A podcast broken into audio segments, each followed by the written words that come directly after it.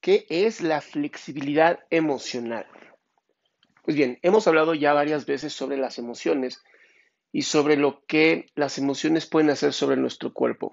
Si no, te doy un resumen rapidísimo. La emoción es una reacción física ante un contexto exterior o interior. ¿Y a qué me refiero? Si yo ahorita te pido que recuerdes algo triste, seguramente una emoción va a ser tristeza. Ahora, si algo exterior a mí sucede y eso me genera tristeza, la reacción natural es sentir esto.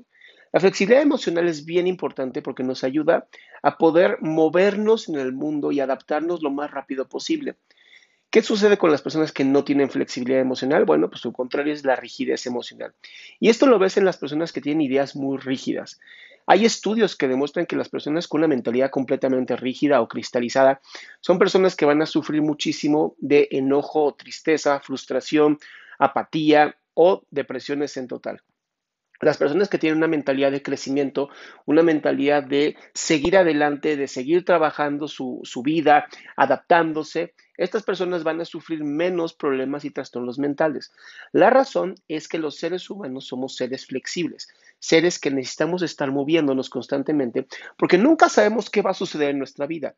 Creer que podemos tener certeza de todo, creer que lo podemos controlar todo, es un daño que nos estamos haciendo sin darnos cuenta.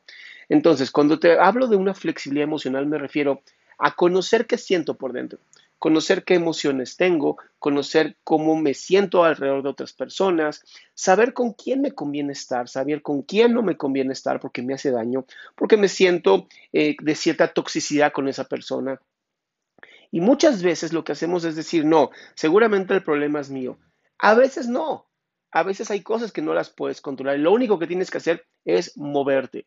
Lo he dicho en muchas ocasiones, no somos árboles, podemos movernos, podemos hacer cosas diferentes. Y si en este momento de tu vida no lo puedes lograr, siempre hay una posibilidad de trabajar, de esforzarte para después moverte hacia adelante, moverte hacia donde tú quieres.